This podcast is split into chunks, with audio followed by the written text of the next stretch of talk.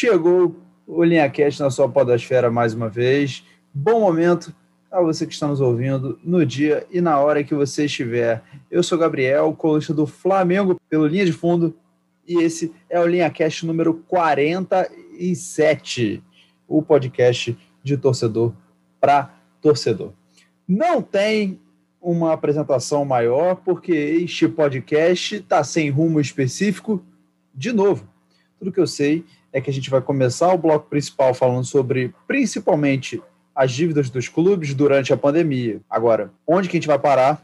Não sei. Então vou começar com o Thiago, porque ele vai, ele pediu para falar dois destaques futebolísticos nesse início, então usado, ele vai falar primeiro usado. e depois ele vai voltar. Então comece, Thiago, escolha um dos seus destaques para começar. Sou ousado tal qual o menino Ney. Só não sou menino e também não tenho o físico dele, também não tenho o dinheiro dele, nunca peguei a Bruna Marquezine, mas de resto eu estou na ousadura também. Seguinte, é... primeiro eu quero falar sobre um, erro que eu cometi na semana passada, um erro imperdoável, que eu não falei do título do feminino sub-18 do Fluminense. Fluminense venceu o Internacional de Porto Alegre lá na casa do Inter, lá no Beira Rio.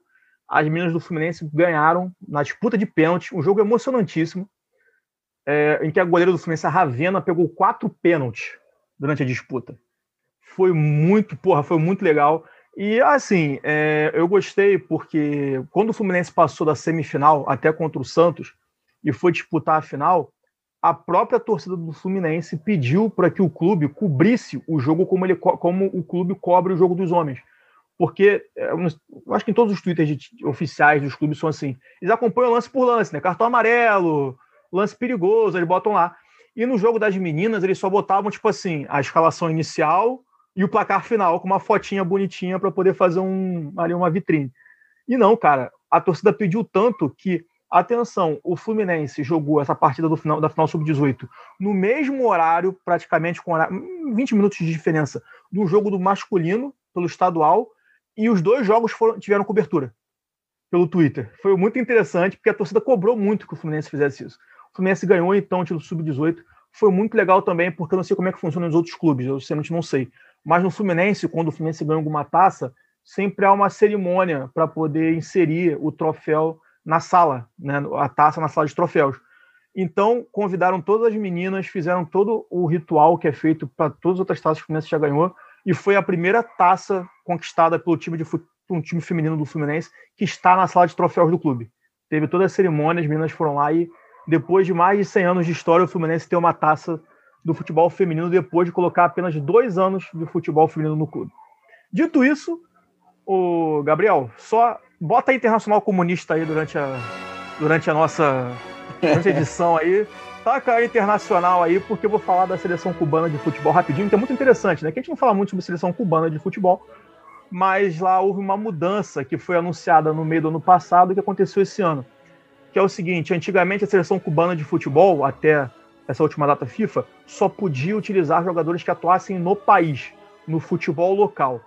Porém, depois de vários pedidos da FIFA e de torcedores locais que estavam realmente putos da vida de ver a seleção cubana de futebol levar só porrada, e o futebol, parênteses, o futebol em Cuba está crescendo bastante, tá? Pelo que eu pude ler em vários noticiários. Já é o segundo esporte do país, só atrás do beisebol. O futebol, então, depois desses pedidos a Federação Cubana de Futebol começou a aceitar jogadores cubanos que atuam fora do país. E o maior destaque da seleção cubana é o ponta Onel Hernandes, que joga no Norwich City, da segunda divisão inglesa. Não é nada, não é nada, já é alguma coisa.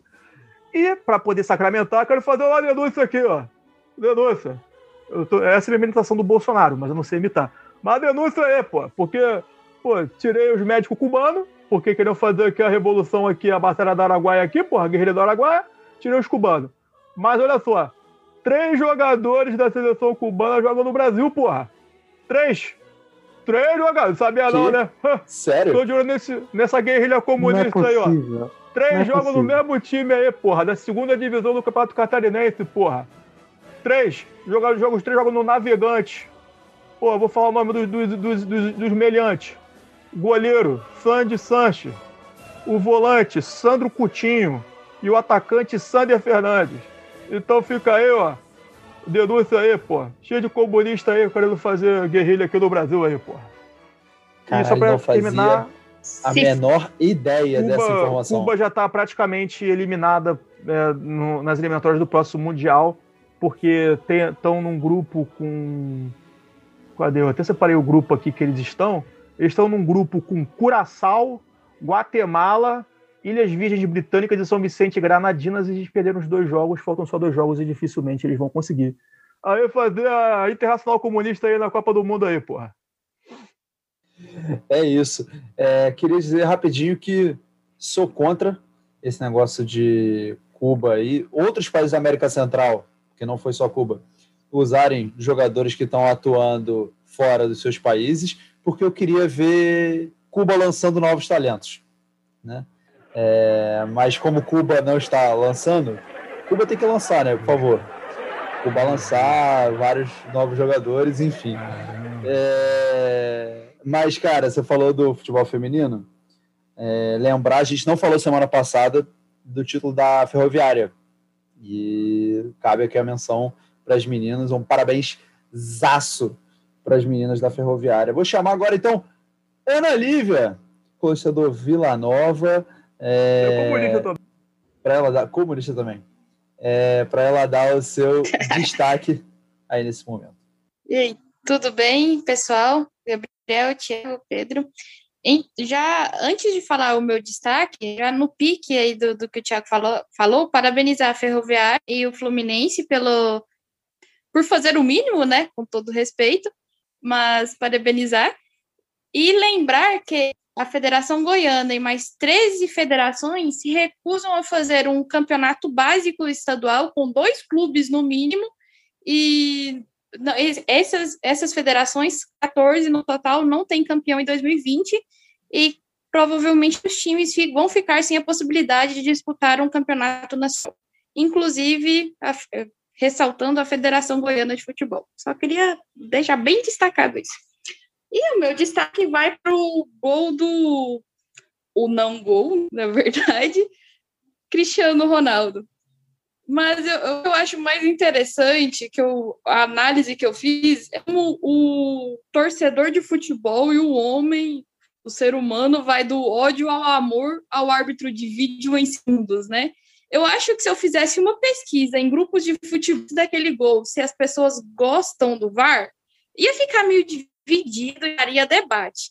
Após aquele gol, o árbitro de vídeo ficou unânime na minha opinião. Quase unânime, tipo Gabriel, que eu acho que não gosta muito. No partida 2 a 2 Cristiano recebe, toca a bola, claramente um gol, e o juiz e o bandeira, eu não sei, eu acho que eles já estavam começando no lanche pós-partida e não, não validaram. É um juiz imenso, Portugal disputando a, a classificação da Copa do Mundo e não, não conseguiu a vitória. Uh, Cristiano deu um showzinho dentro de campo, né? Após o, o apito, tirou a braçadeira, saiu puto.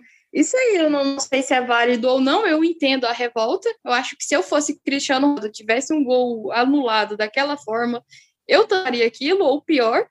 Mas, enfim, eu sei que esportivamente não, não é muito legal. Mas é o, o destaque que sempre fui uma defensora da, da tecnologia em vídeo, um argumento agora. Eu, se fosse Cristiano Ronaldo, estaria preocupado com outras coisas: comprar lanchas, comprar jatinhos, comprar pastéis de Belém. Não estaria preocupado com o gol contra a Sérvia, não, parceiro. O bagulho é o seguinte, o cara fez um showzinho e, cara, na boa, eu só, só fiquei pau da vida assim, ah, a bola entrou meu metro. Cara, a bola não entrou meu metro. A bola entrou por muito pouco, assim. Ah, não. Entrou muito, Thiago. Porra, opa, não, opa, opa, opa. Não, me... Não, 6 graus de, de ah, cara. E não, a bola não entrou por muito, não. Foi tudo, ah, tudo bem, tudo bem, tudo bem. O cara Mas, fez aí, uh, uh, meu metro, meu metro, crânio, meu metro, crânio, é. meu metro. Mas não dá pra gente ficar também aqui nessa, né? Só o tirateima. Antigamente tinha tirateima para poder fazer a medida certinha, mas enfim. É... Cara, mas eu sou totalmente a favor do vídeo também. Tem que usar. Mas agora, então, chamar o Pedro, colunista do Santos, que vai falar sobre o Santos. Né? É o destaque dele dessa semana. Fala aí, Pedro, como é que você está? É isso, bom momento a todos. É, finalmente, após muitas edições, cá estou eu, falando do nosso querido Santaço. Santos que finalmente deu paz ao seu torcedor, porque já está mais de 15 dias sem entrar em campo, então o Santista está numa paz absurda, finalmente. É, mas o destaque vai para o patrocínio Master. O Santos fechou um patrocinador Master para sua camisa depois de mais de três anos. É, e o primeiro destaque muito bacana com relação a isso é que não vai ser estampado só na camisa do time masculino. É, o time feminino e as categorias de base também vão ter o patrocínio Master estampado na camisa, que vejam bem, o patrocínio Master será de uma empresa que visa soluções financeiras para seu cliente. Então, mirou no cliente certo a SumUp, então vai ser uma combinação perfeita, eu diria. É, outro ponto que vale muito destacar no Santos é: eu não gosto de, de elogiar dirigente aqui, em hipótese alguma, mas o Andrés Rueda, desde o ano passado, desde que chegou, conseguiu contratar um excelente treinador, já conseguiu fechar o patrocinador master e conseguiu um feito impressionante que foi se livrar do Arthur Gomes para a honra e glória do Senhor Jesus Cristo. Então, um belíssimo trabalho a curto prazo do nosso queridão presidente. E se dentro de campo vai dar certo ou não é outra história, mas fora de campo o trabalho está impecável. Olha aí, desejando o que o menino saia do clube. Agora, é, Pedro já começou a falar de finanças, então agora a gente vai para o tema principal. Vamos falar das dívidas dos clubes. Vamos embora. Tá acreditando hoje na vitória do Vasco? Como é que é? Tem certeza que vai ganhar e todo mundo vai ficar feliz. Porque a Vasco é muito campeão do mundo, é muito campeão do mundo. Tem certeza que vai ganhar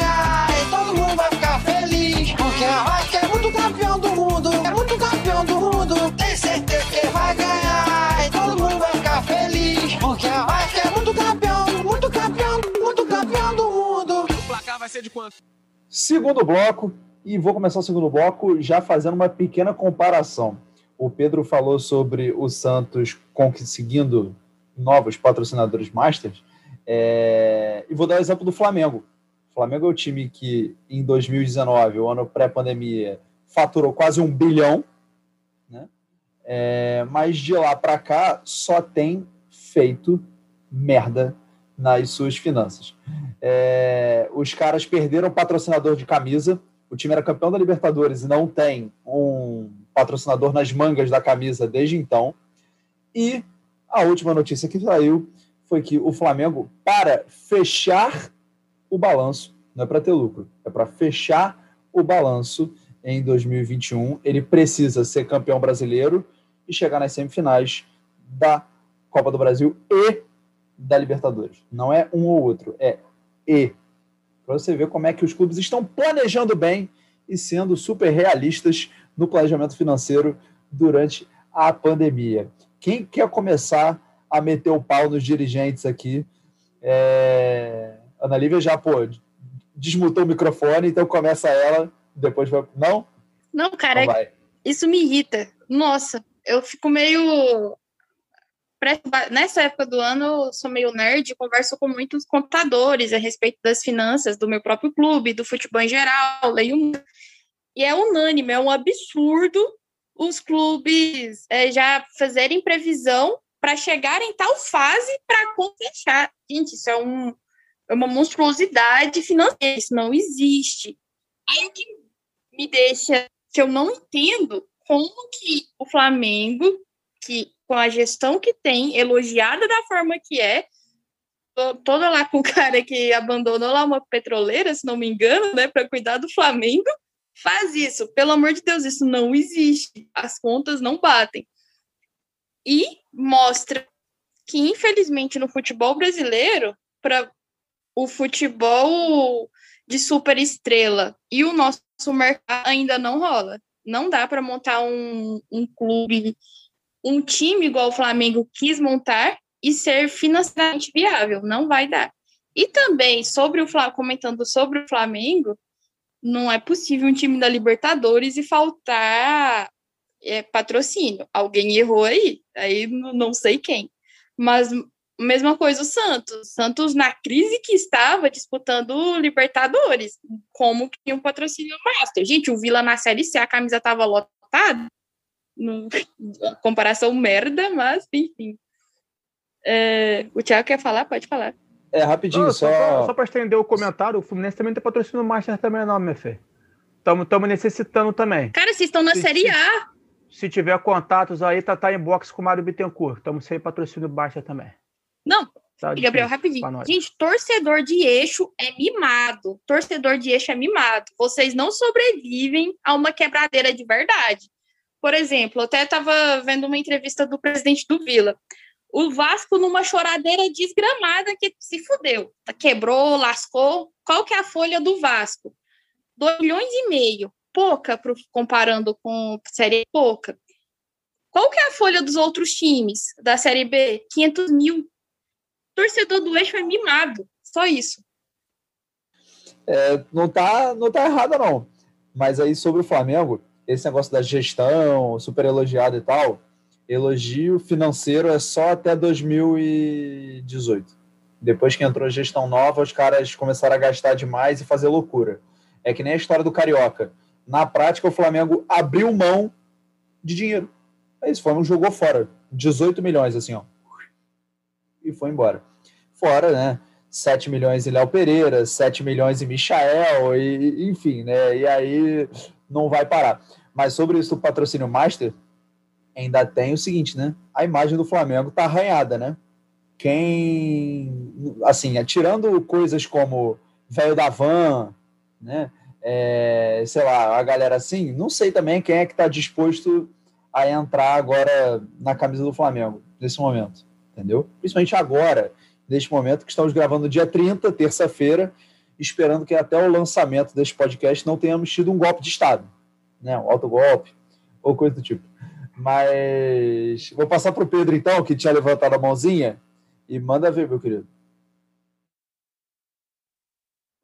É, é que, assim, eu queria começar a, a minha análise nesse podcast com informação. Vejam bem, em janeiro desse ano, uma empresa de consultoria financeira chamada Sports Value fez um levantamento entre os 60 clubes da Série A, B e C do futebol brasileiro. E aí eu dei uma passada sobre esse relatório e me chamou a atenção três informações. A primeira delas é que hoje a dívida somada desses 60 clubes equivale a quase 40% do valor deles de mercado. Isso para mim é assustador real. É, e aí, qual é esse valor? Esses clubes somados juntos devem 10 bilhões de reais. 10 bilhões de reais. E 30% disso, 3 bilhões de reais, são dívidas com o governo federal. Não é dívida com jogador, não é dívida com empresário, não é dívida com fornecedor. 3 bilhões em dívidas com o governo federal. A quantidade de auxílio emergencial que tem aí. Exatamente. Eu já queria começar puxando para isso, porque a gente vive um, um, uma pandemia há mais de um ano, é, onde o, governo diz que não tem mais de onde tirar dinheiro, é, e a gente vê uma briga fodida para o futebol brasileiro voltar, e esses clubes envolvidos nesses pedidos emergenciais para voltar com o futebol, porque sem futebol não dá, juntos devem 3 bi ao Estado. Então, a gente não está falando de pouco dinheiro, a gente está falando de muita, muita grana, muita grana. É, e aí, algumas coisas chamam a atenção. A Ana Lívia bateu nessa tecla aí, como o clube de Série A não tem patrocinador master, e cara, é uma lista de fatores absurdas. A gente está falando de uma empresa que vai estampar sua marca é, em algum lugar. Esse lugar, primeiramente, tem que ser confiável. O Santos não pagou o Soteudo até hoje. Só para citar o exemplo do meu clube. Soteudo joga dois anos no Santos e o Oshipato não recebeu 10 centavos essa venda. Então, assim, você, dono de empresa, vai colocar tua marca lá, estampada num clube desse? Num clube que deve jogador? Num clube que deve fornecedor? Então, não vai. Corinthians, São Paulo, a mesma coisa, Fluminense. Então, você está lidando com a exposição direta da sua marca. E o caso do Flamengo, pior ainda. É, você quer sua empresa hoje ligada a um clube que tem tanta ligação política com o governo que está ruindo. Então, a, a, gente junta vários fatores que, que vão explicando de pouquinho em pouquinho porque os clubes brasileiros não têm patrocínio master. O Santos fechou, mas fechou por 9 milhões. Isso é troco de pão do que vale a marca Santos mundialmente hoje. É troco de pão, cara. 9 milhões, você compra o Michael aí que não consegue dar duas pedaladas e chutar a bola no gol. Atitude de comparação. Então, é, é, é uma lista de fatores muito grandes. E, assim, hoje, o clube que mais deve no Brasil hoje é o Corinthians. E o Corinthians deve quase um bi de reais, se somar todas as suas dívidas. Só o Corinthians, o clube de segunda ou primeira maior torcida do país, deve quase um bilhão de reais. E tem um elenco caríssimo que não consegue nem jogar bola, não consegue nem corresponder em campo. Então, é muito complicada a situação do futebol brasileiro. Pois é, e no caso do Corinthians, ainda tem um agravante que é o Corinthians tem a Arena, né, que ainda está pagando e provavelmente nunca vai conseguir pagar, ou pelo menos vai demorar muito. É... E o Corinthians tem muito jogador emprestado, mas muito, muito, muito jogador emprestado. Assim, é do nível de ter, sei lá, o elenco ter 30 jogadores e eles, os caras terem 30 jogadores emprestados. Então é um negócio assim absurdo. Você está pagando para ter jogador nos outros times, entendeu? Mas eu queria chamar o Thiago e focar num outro ponto que é a pandemia, óbvio que ia piorar para todo mundo. Mas os clubes, eles, um, ou não estão se preparando para a continuidade dela, ou eles estão vivendo em outra realidade. E aí vou usar o caso do Flamengo de novo, porque, cara, na previsão de orçamento do Flamengo, tinha a previsão de entrada de faturamento com bilheteria, com 100% do estádio, a partir de abril. Abril, ou seja, para quem está ouvindo, a partir de amanhã. Né? Então, assim, não sobrevive, né, meu querido? Não, assim, é uma situação muito complicada. Eu acho também que a gente tem que dar. Um... Não vou passar pano para ninguém, mas assim, é uma pandemia que ninguém esperava. É, um, é, o tipo de situação que é extraordinária, que acontece uma vez a cada 100 anos. Então é meio complicado. Assim, ah, não, nós temos que pensar que chegará uma pandemia, então nós temos. Não, porque os clubes já são falidos mesmo. Né? As estruturas já são falidas. É, essa questão do patrocínio master, cara, é muito engraçado vocês falarem isso, porque eu sou atrado pelo Fluminense, né? Tudo que passa do, tudo que passa do Fluminense eu paro para ver. Então, assim, eu já, já devo ter visto, sem sacanagem, umas 20 entrevistas coletivas do Mário Bittencourt, assim, por do Fluminense. E o Fluminense não tem patrocínio master desde que ele chegou na sua gestão, e é um tema que é muito cobrado pela torcida. Toda vez que ele participa de alguma live, ele até participou de uma live semana passada com o Penido, que é um que o Gabriel conhece, que é um narrador famoso da rádio aqui do Rio de Janeiro, da Rádio Globo aqui do Rio de Janeiro. Ele participou de uma, de uma entrevista na, na, na Rádio Tupi, e. Na, na, desculpa, no, no, canal do Penido na, no, no YouTube. E assim, todo mundo mandava superchat. Ô, Mário, e o patrocínio? Mário, patrocínio. E assim, ele, é um tema que é muito interessante, que ele sempre responde a mesma coisa. E eu sou obrigado a dar um pouco de razão para ele. Eu sou obrigado. Eu não estou falando que ele está certo, estou falando que ele tem razão no argumento, mas ele acaba sendo errado. Porque as torcidas valorizam muito o patrocínio master, porque a gente tem ideia, por exemplo, do Fluminense, a Unimed. Na, naquela época, 2008, 2009, 2010, todos os clubes de futebol que tinham um patrocínio master, o valor de um patrocínio master, em média, em média, era muito grande. Ou seja, um patrocínio master, ele dependendo do time, da situação, poderia bancar a folha salarial de um clube quase por um ano inteiro. Um patrocínio master bem, bem colocado, um patrocínio master bem feito, um ano de salário garantido. Hoje o Pedro já falou. A Samap fechou, porque é o nome que faz a musiquinha da Samap. Fechou por 9 milhões. 9 milhões de reais para o Santos, deve tomar folha salarial um pouco maior que o Fluminense. Deve ser o quê? Dois, no máximo três meses de folha salarial. Ou seja, a gente, o torcedor valoriza muito o, o, o patrocínio master, só que no fringir dos ovos, no final, não é um valor tão grande assim. Ah, Thiago, então você está falando que o time tem que ficar sem patrocínio master? Não, não estou falando isso. Eu estou falando que não é o que o torcedor pensa. Agora, é o que o Gabriel falou muito bem quando ele citou o caso do Flamengo no estadual do ano passado. O Flamengo queria mais dinheiro, o Flamengo queria mais dinheiro. Se o Flamengo achar que merece ganhar 100 milhões de reais, é o direito do Flamengo lutar por 100 milhões de reais e azar. Só que no final, no final das contas, ficou o Flamengo sem 18 milhões de reais no ano de pandemia. A conta não fecha. Não deu certo. É igual patrocínio Master. Se você, se você deve milhões de reais, Qualquer dinheiro que pinga na tua conta, meu irmão, você tem que aceitar. Você tem que aceitar. Ah, mas é pouco. Porra, é pouco o quê, cara? Que pouco da onde? Você tá vendo? Então, assim, eu acho que a torcida valoriza muito, mas assim, patrocínio master, gente, para clubes de, pelo menos do clube da, clubes da elite do futebol brasileiro, eu sinceramente não sei como funcionam equipes de, de divisões inferiores, como fica essa relação patrocínio master com relação ao salário do clube, eu não sei como é, então não vou opinar. Agora, eu tenho certeza que em clubes de ponta como o Flamengo, em clubes de ponta, mas clubes estão na Série A, em média, o valor do patrocínio master é muito abaixo do que a gente imagina.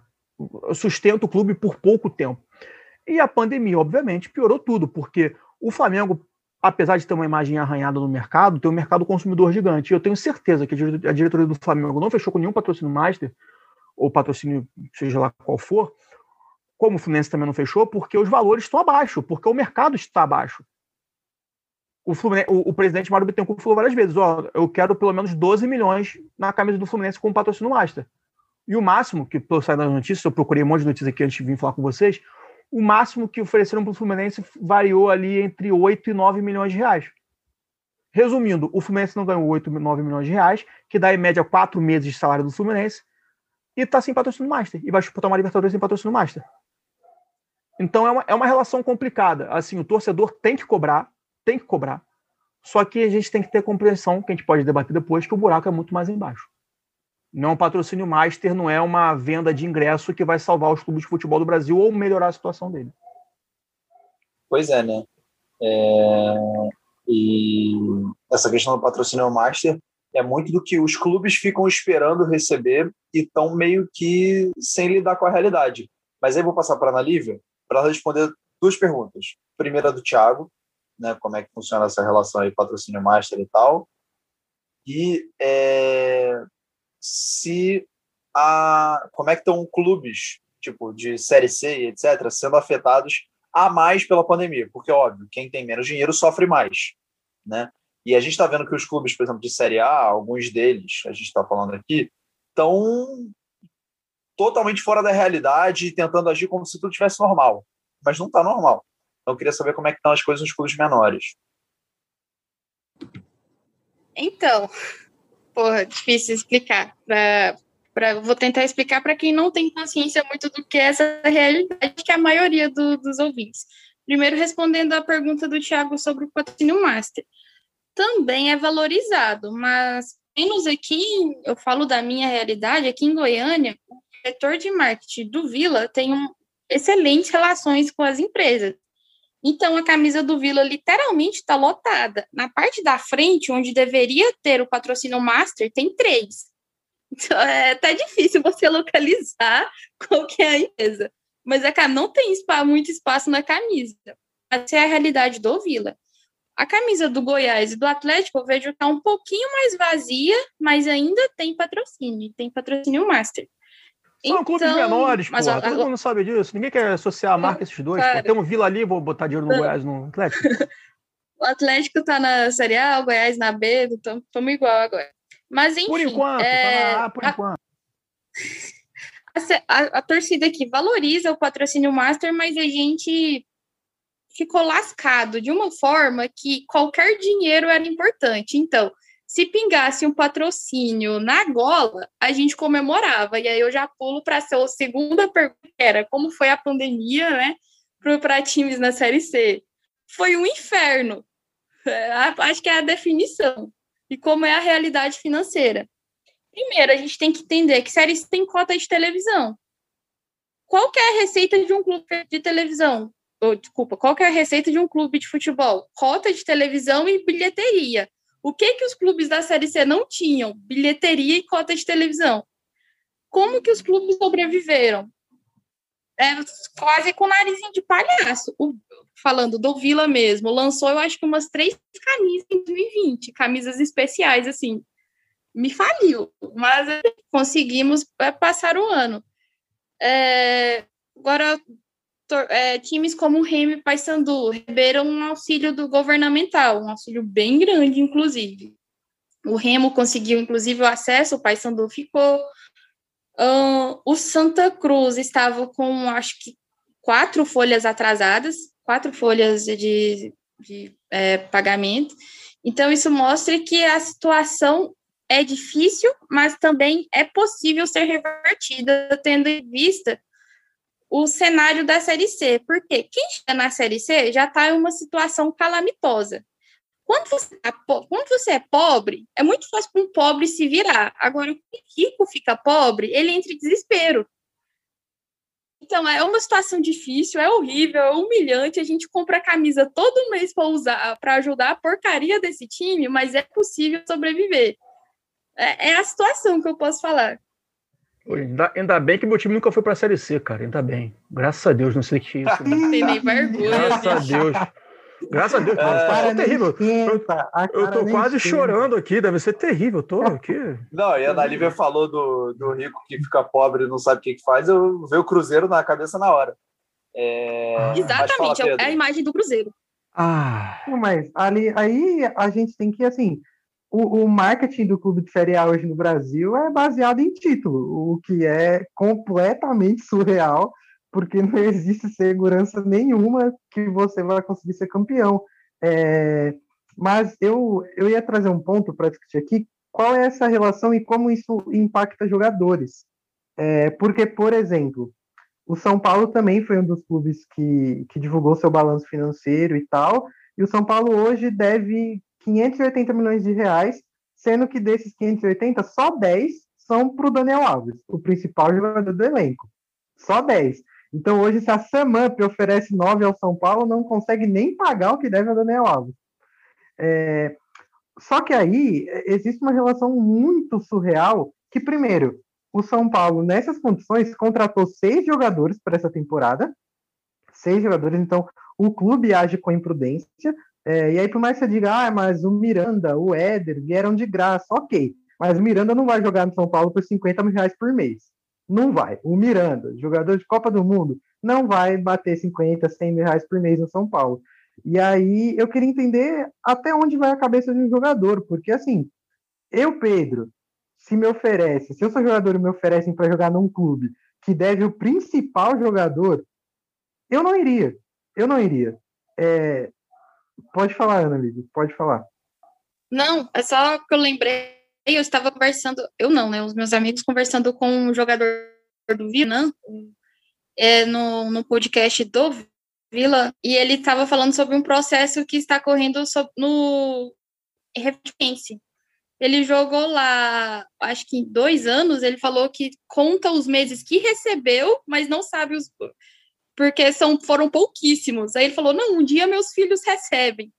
Isso aí respondendo um pouquinho só essa pergunta, que o Vila também tem essa fama de mal pagador, né? Então, quando ele veio para cá, foi um isso o jogador contando, foi um custo o presidente o convencer que ele poderia vir, que era seguro. Eu só eu fiz a associação.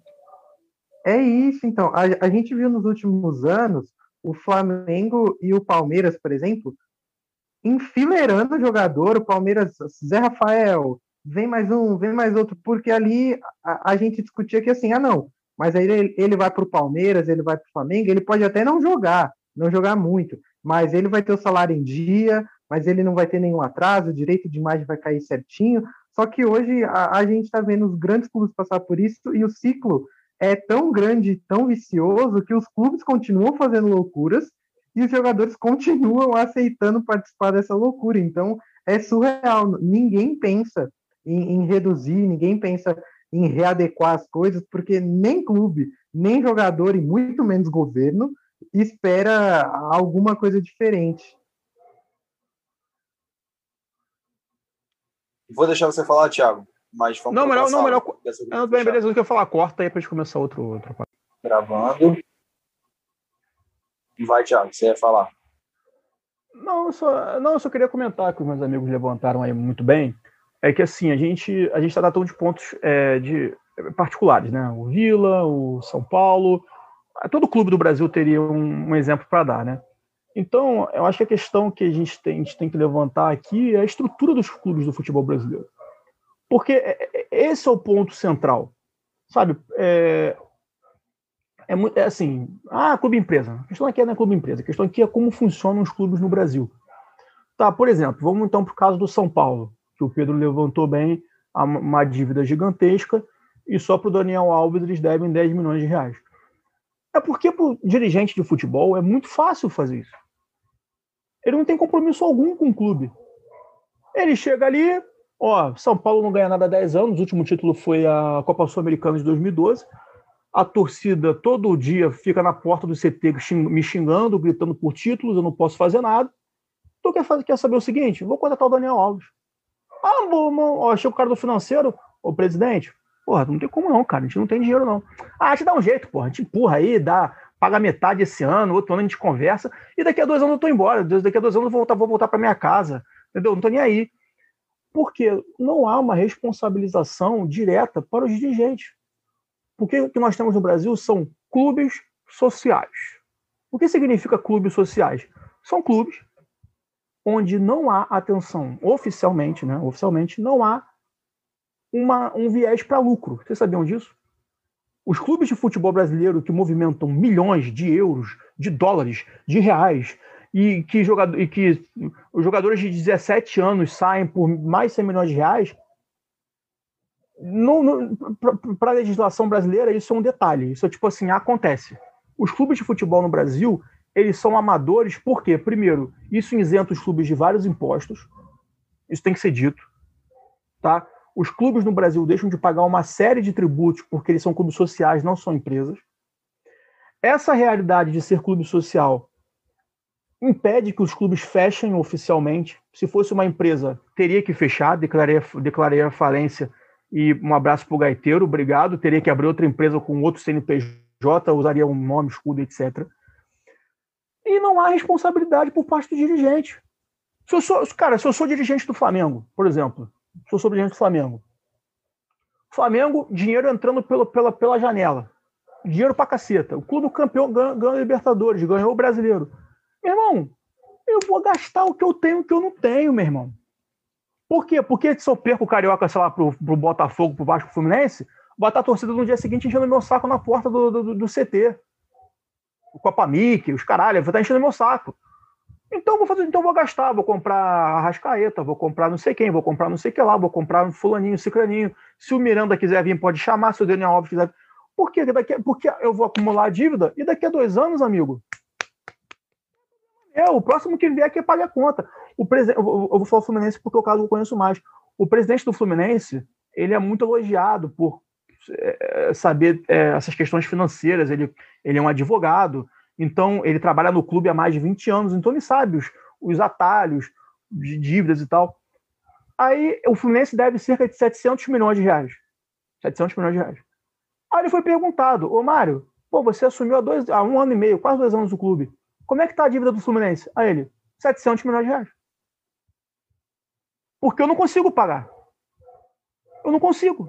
Eu, eu, eu só consigo pagar os juros. A dívida comigo não cresce. Mas os 700 milhões de reais vão estar ali para sempre, porque não tem como. Não tem como, é impossível. O, o, o, o, Botafogo nunca vai conseguir pagar a dívida dele. Alô, torcedor do Botafogo? Olha que é pro tio aqui, pro tio vai falar com vocês agora. Não tem alô, como. Gui, alô, Gui. Alô, Gui. Nossa, cara, que desperdício aquele homem torcer Botafogo. Ah, não tem jeito, cara, entendeu? Não, não, não, não tem jeito, cara. Não tem como pagar. Não tem como. É impossível, porque o clube não arrecada nem um quinto disso por ano. Então, assim, você que torce para os clubes que estão altamente endividados e não sei o quê, não vai ter ninguém com varinha de condão para salvar vocês, gente. Ou o governo federal dá, outra, dá outro benefício de novo, já deu com, com Profute, com Time Mania, com não sei o quê. Ou dá de novo e, e, e, vai, e vai estendendo a dívida até não poder mais, ou a estrutura do futebol brasileiro muda. Ah, Thiago, clube empresa? Não sei se é clube empresa. Eu não sei. Eu não tenho capacidade para poder avaliar isso. Agora, clubes do jeito que são, não funciona. O próprio Flamengo, que hoje é cantado em prosa e verso por muitas pessoas, se amanhã ou depois volta a Patrícia Morim, acabou, amigo. Em uma gestão ela acaba com o clube de novo porque é muito frágil, ninguém se responsabiliza por nada. É muito fácil quebrar um clube de futebol no Brasil. É muito fácil e é muito divertido, porque você não tem responsabilidade nenhuma, cara. Você já pegou quebrado, vai entregar quebrado, ninguém vai encher teu saco, você vai embora para casa e abraço pro gaiteiro, porra. É, a galera fica brincando de futebol manager, né? É, é, um, é, um, É um, futebol, é um futebol manager com cheat. De dinheiro infinito. Não, Fale, fale, muito por isso que toda vez que algu- alguma emissora, algum programa ou alguém quer discutir a hegemonia no futebol brasileiro, o Flamengo vai dominar o futebol brasileiro nos próximos 10 anos. Não existe a menor possibilidade de afirmar isso, porque é o que o Thiago acabou de falar. Em uma gestão, o clube volta a significar nada. Então, a, a gente não tem a menor garantia disso, a menor garantia. E Pedro, só para finalizar, eu juro que eu vou ficar quieto por muito tempo. É, isso aí me lembra quando. Eu sou da história, né? Não sei porcaria nenhuma de ciências. Isso me lembra o ciclo da água. Você lembra? Na aula de ciências? Que chovia, chuvinha, caía no chão, aí o sol evaporava. A única coisa que eu sei de ciências é isso, gente. Só isso. Ciclo de essa porra não sei porra nenhuma. O que acontece? O, o- aqui no Brasil, a gente está criando um ciclo vicioso. Que é o seguinte: a gente tem Flamengo e Palmeiras como clubes que mais arrecadam, tem mais dinheiro e logo contratam os melhores jogadores. Você tem os outros clubes que tentam gastar mais dinheiro para montar elencos que consigam bater de frente com esses dois. Só que você não tem estrutura financeira para isso. Você se endivida mais contratando esses jogadores. Não vai dar título porque você não vai conseguir montar um time bom. Depois, na próxima gestão, você vai então, então você tentando fazer um time melhor, você vai se endividar mais. E a próxima gestão vai ter uma dívida maior, com jogadores piores, e você nunca vai conseguir ser campeão. Ou seja, vai ser um ciclo sem fim. Contrata, não consegue ser campeão, dispensa, aumenta a dívida. Contrata, dispensa, não vai mudar nunca. Porque o Flamengo e o Palmeiras tiveram gestões competentes por um espaço de tempo. O que nos outros times, por incrível que pareça, não teve. Não teve. Ninguém, ninguém teve competência ou qualidade ou condições de fazer isso. Então, quando o seu time gasta milhões jogador, num jogador ele está só piorando a situação dele. Na próxima gestão, você não vai ver agora, mas daqui a quatro anos, quando tiver um jogo do teu time, ah, não, vou voltar o Botafogo, eu pego não pego o Botafogo porque eu acompanho muito o Botafogo. O Rodrigo Beckham jogou no Botafogo há 20 anos atrás, pô, Rodrigo Beckham. Outro dia o Botafogo foi jogar um jogo, num, num, foi, foi a cota de TV, foi receber a cota de TV, 5 milhões penhorados. Pra quem? Rodrigo Beckham. Rodrigo Beckham jogou no Botafogo nos anos 2000, porra. Rodrigo Beckham, bonito, gato, gato. Mas, porra, 20 anos depois, tá pegando dinheiro do Botafogo ainda, porra. Não dá, cara. Pô, fiquei quieto. É, Não, mas tá certo, cara. E aí, outra parada é o seguinte: lembrar de Dona CBF, né? Dona CBF ganhando 300 bilhões e bilhões e bilhões e bilhões por ano e os clubes morrendo e a CBF não faz absolutamente nada. É... E aí, gente, seguinte, a gente já está chegando no final aqui, temos quase 50 minutos de gravação. Uh, Pedro, Ana Lívia, alguém quer falar mais alguma coisa? Não, só porque o Thiago me poupou saliva. Eu queria falar exatamente isso, eu estava me comichando, falei, eu preciso ter oportunidade, e o Thiago falou. Só rapidinho sobre isso de é, ter responsabilidade. O que vocês acham do clube estar com é, a, a cota da Copa do Brasil penhorada por um jogador que nunca pisou em Goiânia? É isso que aconteceu com o Vila. A cota de premiação da segunda fase está penhorada por um processo que um uruguaio abriu contra o clube por um pré-contrato assinado que depois o presidente do nada desistiu do contrato, mas ele esqueceu ou simplesmente ignorou que ele assinou o pré-contrato. Quando questionado em conselho o que ele, por que que ele fez aquilo, ele falou que não lembrava se tinha nada e a dívida chegou. Não, mas É, mas esse aí é, é, é o José Carlos Pérez, esse presidente? É, Não, porque é brincadeira. ah, gente, basicamente bêbado, né? Acionou em estado de. Cara, é burro mesmo. É, Ah. assim. E aí vou te falar, cara, que ele não é o único presidente que a gente fica na dúvida se tá bêbado, se, tá, se é burro ou se é maluco, esquizofrênico, psicopata ou coisa do tipo. Mas enfim, vamos pro último bloco pra gente fechar. Vamos lá. The left, the right, in the middle, left, right, in the middle, it, it, second time I control the match. If I stab it, hey, if I stab it, please somebody second time I control the match. O Joel falou inglês com bastante sotaque. I don't read them. Mas bom, tudo bem. Everyone dance. Opportunity for score. Último bloco, vamos fechar esse linha cash. É, esse momento em que a gente pode, numa noite, na virada dessa terça para essa quarta-feira, acabar o Brasil, né? É, porque podemos ter golpe de Estado e podemos também, né? é, ter eliminações que ninguém vai gostar no Big Brother, né? Ainda tem isso, ainda tem isso. Por sinal, agora finalmente teremos um goiano eliminado, né? Finalmente, né, cara? Rodolfo, que eu até botei no, nosso, botei no nosso podcast que ele era o Goiás, né, cara? Porque ele se recusava a cair, se recusava a sair, bate e volta, mas infelizmente hoje ele não sai. Hoje quem vai sair vai ser a Liazinha de Olivia, ali no Planalto Central. A Candanga, a brasiliense, Sara, será eliminada no dia de hoje. Né, para tristeza do povo do Planalto Central ali, em cabeça para a Lívia.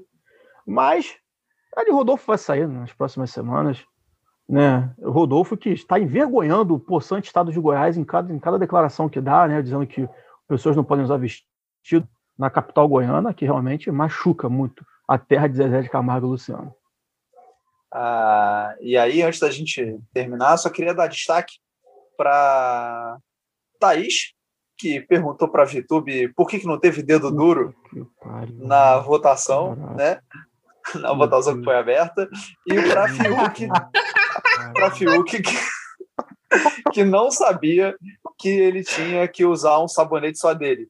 E ficou usando o sabonete de, das outras pessoas durante todo E- este e tempo. Amigo, isso não Não, faz o ele menor usou- sentido.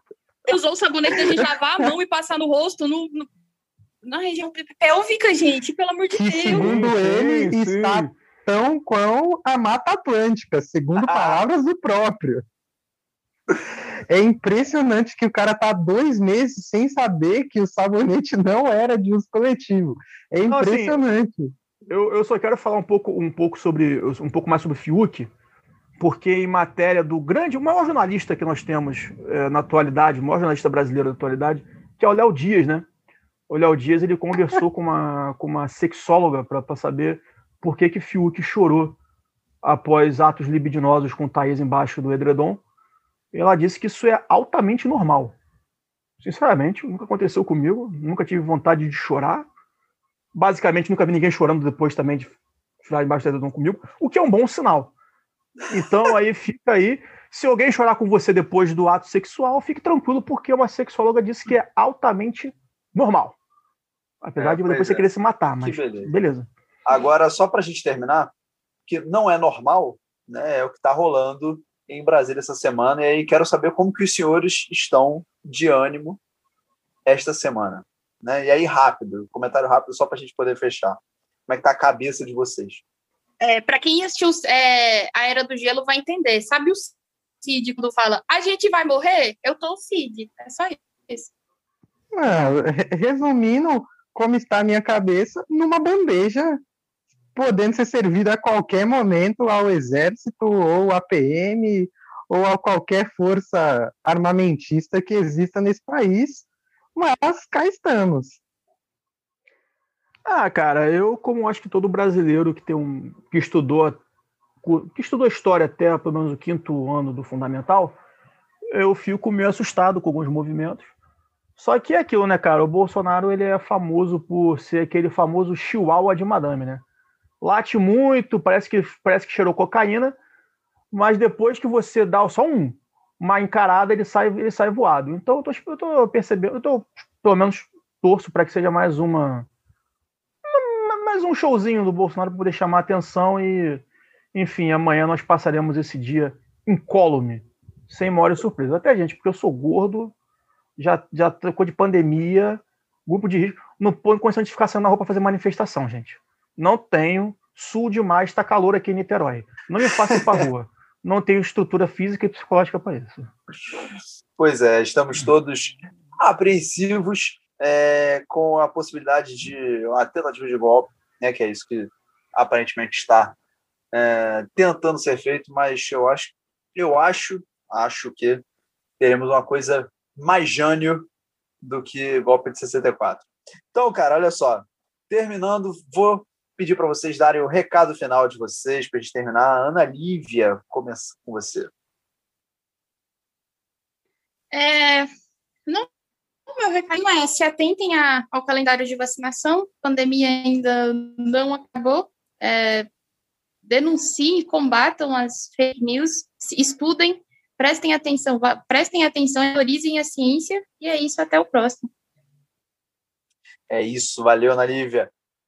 Pedro, seu recado final.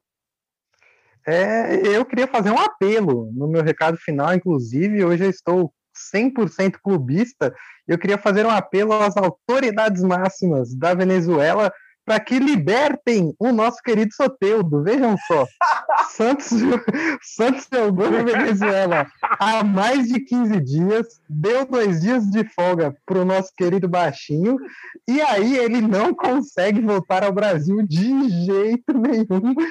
Porque não tem voo particular, não tem voo, não, não tem. Ele simplesmente está preso na Venezuela há 15 dias sem treinar com o elenco do Santos. Em Atibaia, vejam só, e aí é, é, um apelo a todas as autoridades. João Dória, você que é o único Santista rico que eu conheço, pague um jatinho particular e busque Soteudo para ele poder treinar com o elenco Santista, porque temos aí um jogo de Libertadores. É isso, um prazer ter participado. Beijo a todos. Esse país me faz cobrar um jatinho particular de João Dória. Eu não gosto disso, não gosto. Para isso, pelo menos, ele tem que ser útil, né? É... Tiago, seu recado final. Disforia pós-coital. Esse é o nome dado para a pessoa que chora depois do sexo e é o mal que acomete o nosso amigo Fiuk no BBB. Bem, amigos, é... espero que todos fiquem bem na. É o nome que dá, gente, não foi o que criei. Espero, espero que fiquem bem, que todos passem bem. Fiquem de olho no calendário de vacinação da sua cidade, tá? Para a gente poder passar dessa fase terrível o mais rapidamente possível. E eu espero que semana que vem não esteja ninguém nesse grupo aqui preso, já que nós temos só professores e jornalistas e sabemos que nós somos os primeiros a entrarem na linha de frente aí dos governos autoritários. Mianmar é logo ali. Obrigado, amigos, e até a próxima. É isso, é isso, é isso. Vamos todo mundo ficar muito ligado, muito ligado essa semana com a vacinação, mas com tudo que está rolando, né? Movimentos estranhos aí. Uh, e é isso. E aí, gente, agradecer a todo mundo, lembrar agora que este podcast é uma produção de todo o time do Linha de Fundo, né? É... Mesmo que a gente tenha algumas pessoas que trabalham um pouco mais, eu faço a edição, a montagem da pauta é com algumas pessoas. essas últimas semanas a gente tem feito no freestyle, né? Mas, enfim, é todo mundo e vou pedir para você que está nos ouvindo seguir o Linha de Fundo nas redes sociais, no Twitter no arroba LF Site, no Instagram no arroba Linha de Fundo, no ah, www.linhadefundo.com para você acessar os nossos textos. Vê que eu estou tão atordoado com o Brasil que eu falei um W a mais. É... E é isso.